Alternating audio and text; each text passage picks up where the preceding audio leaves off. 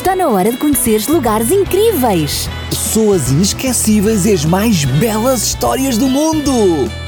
Vem daí Para uma viagem fantástica! Sarinha, vamos continuar a nossa viagem fantástica até Refidim? Claro que sim, mas espera, temos de convidar os nossos amiguinhos para irem connosco. Claro, Sarinha, não podemos ir sozinhas. Queres convidá-los agora? Ok. Olá, amiguinhos! Querem continuar esta viagem fantástica connosco até Refidim? Então apertem os cintos e vamos, Vamos voar!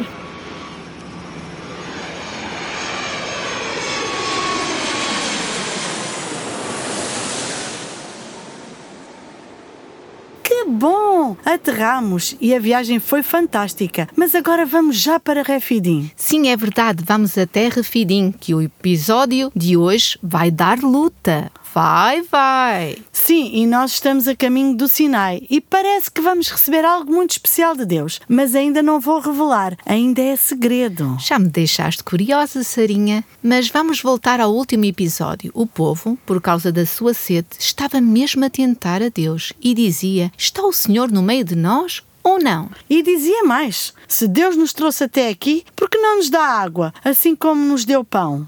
Sarinha, aquela falta de fé era um crime. Eles sabiam muito bem que o Senhor estava com eles. Concordo contigo. E Moisés estava com receio que os juízes de Deus repousassem sobre eles. Sim, ele tinha medo que Deus os castigasse. E Moisés chamou àquele lugar Massá, que quer dizer tentação, e Meribá, que quer dizer contenda, Mas por que é que ele resolveu dar estes nomes? para o povo se lembrar do seu pecado e não voltar a fazer o mesmo. Mas eles estavam perante um novo perigo por causa da sua murmuração contra o Senhor. Ai sim, Sim, o Senhor vai permitir que o seu povo seja atacado pelos inimigos. pois eu estava mesmo a ver que alguma coisa iria acontecer. Então o povo, em vez de ser agradecido, estava constantemente a murmurar. Mas quem é que os vai atacar, Sarinha? São os Amalequitas.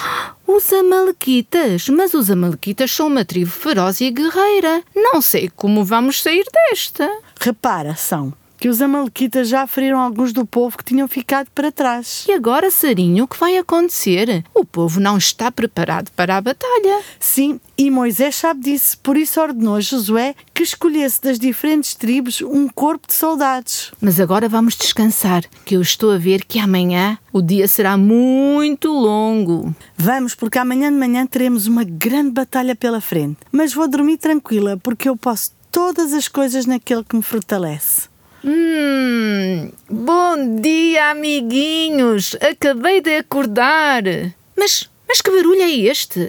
São, Josué já está de partida com alguns israelitas para lutar contra os inimigos, os Amalequitas. E será que Moisés também vai com eles? Não são, Moisés vai ficar num lugar próximo, com a vara de Deus na mão. Repara, Sarinha, Josué e o seu grupo já estão a atacar o inimigo. Sim, e enquanto Moisés, Arão e Ur estão parados numa colina que fica mesmo acima do campo onde se está a travar a batalha, Moisés está com os braços levantados para o céu. Amiguinhos, Moisés está a segurar a vara de Deus na sua mão direita. E Moisés está a orar para que o povo de Israel ganhe a batalha. Mas repara, repara no que está a acontecer. Então, de vez em quando, os israelitas estão a vencer, mas outras vezes são os amalequitas. Nada de especial. Mas, Sarinha, repara em Moisés. Repara também naqueles que estão a lutar ali embaixo. Ah, agora estou a reparar que quando Moisés levanta as suas mãos para cima, Israel vence. Mas quando ele baixa as suas mãos, o inimigo é vitorioso. É isso mesmo que está a acontecer. Moisés tem de ficar com as mãos levantadas. Assim o povo de Deus vai vencer os seus inimigos, os amalequitas. O problema é que Moisés fica cansado. Tu conseguias estar muito tempo com as mãos levantadas? Experimentem, amiguinhos. Ah, eu não conseguia. E também ficava muito cansada. Olha, Sarinha, o que está a acontecer? Quando ele fica cansado, Arão e Ura seguram as mãos de Moisés. Eles estão a segurar as mãos de Moisés. Que magnífica ideia! São, mas a batalha não acaba nunca. Estamos nisto desde manhã e daqui a pouco vai ficar escuro. Sim, é verdade, o sol já se está a pôr. Mas repara, Sarinha, O quê? o inimigo. O inimigo, o inimigo está em fuga. A vitória é nossa, vitória, vitória. São, espero que o povo tenha aprendido uma lição e que pare de aborrecer Moisés e de murmurar a todo instante. Sim, o povo deve ser um apoio para Moisés, como foram Arão e Ur. Ai, são. A tarefa de Moisés não é nada fácil e o povo tem o dever de ampará-lo na sua missão de levá-los até Canaã. Sim, é verdade, Sarinha. É preciso apoiar e não aborrecer a todo o momento. E o ato de Moisés também era significativa. Referes-te ao facto de Moisés levantar as suas mãos para o céu? Sim, são. Isso mostrava que Deus tinha o seu destino nas suas mãos. E se confiassem em Deus, ele combateria e ia subjugar os seus inimigos. Mas se largassem as mãos de Deus e se confiassem na sua própria força, então seriam mais fracos do que os seus inimigos e seriam vencidos por estes. Amiguinhos, é incrível ver como Deus agiu. Os hebreus triunfaram quando Moisés estendia as mãos para o céu e intercedia por eles. E agora estamos quase, quase a terminar. Mas antes quero dizer-vos que por vezes nós também enfrentamos batalhas na nossa vida. Sim, sim, e algumas são bem duras, mas devemos fazer como Moisés e orar e pela fé pedir a ajuda do nosso poderoso auxiliador, o nosso maravilhoso Deus. São, nós não podemos ficar de braços cruzados. É claro que não, Sarinha, mas a força divina deve ser combinada com o esforço humano. Concordas comigo? Sim, são. Moisés não acreditava que Deus vencesse os Amalequitas se Israel ficasse parado sem fazer absolutamente nada. Sarinha, Moisés orava ao Senhor e Josué e os seus seguidores esforçaram-se muito e deram o seu melhor para afastar os inimigos de Israel e de Deus. Mas será que os Amalequitas não sabiam que o Deus do povo de Israel era poderoso? Sim, eles conheciam muito bem o Deus dos israelitas, mas foram tontos. Em vez de temerem a Deus, puseram-se a desafiar o seu poder.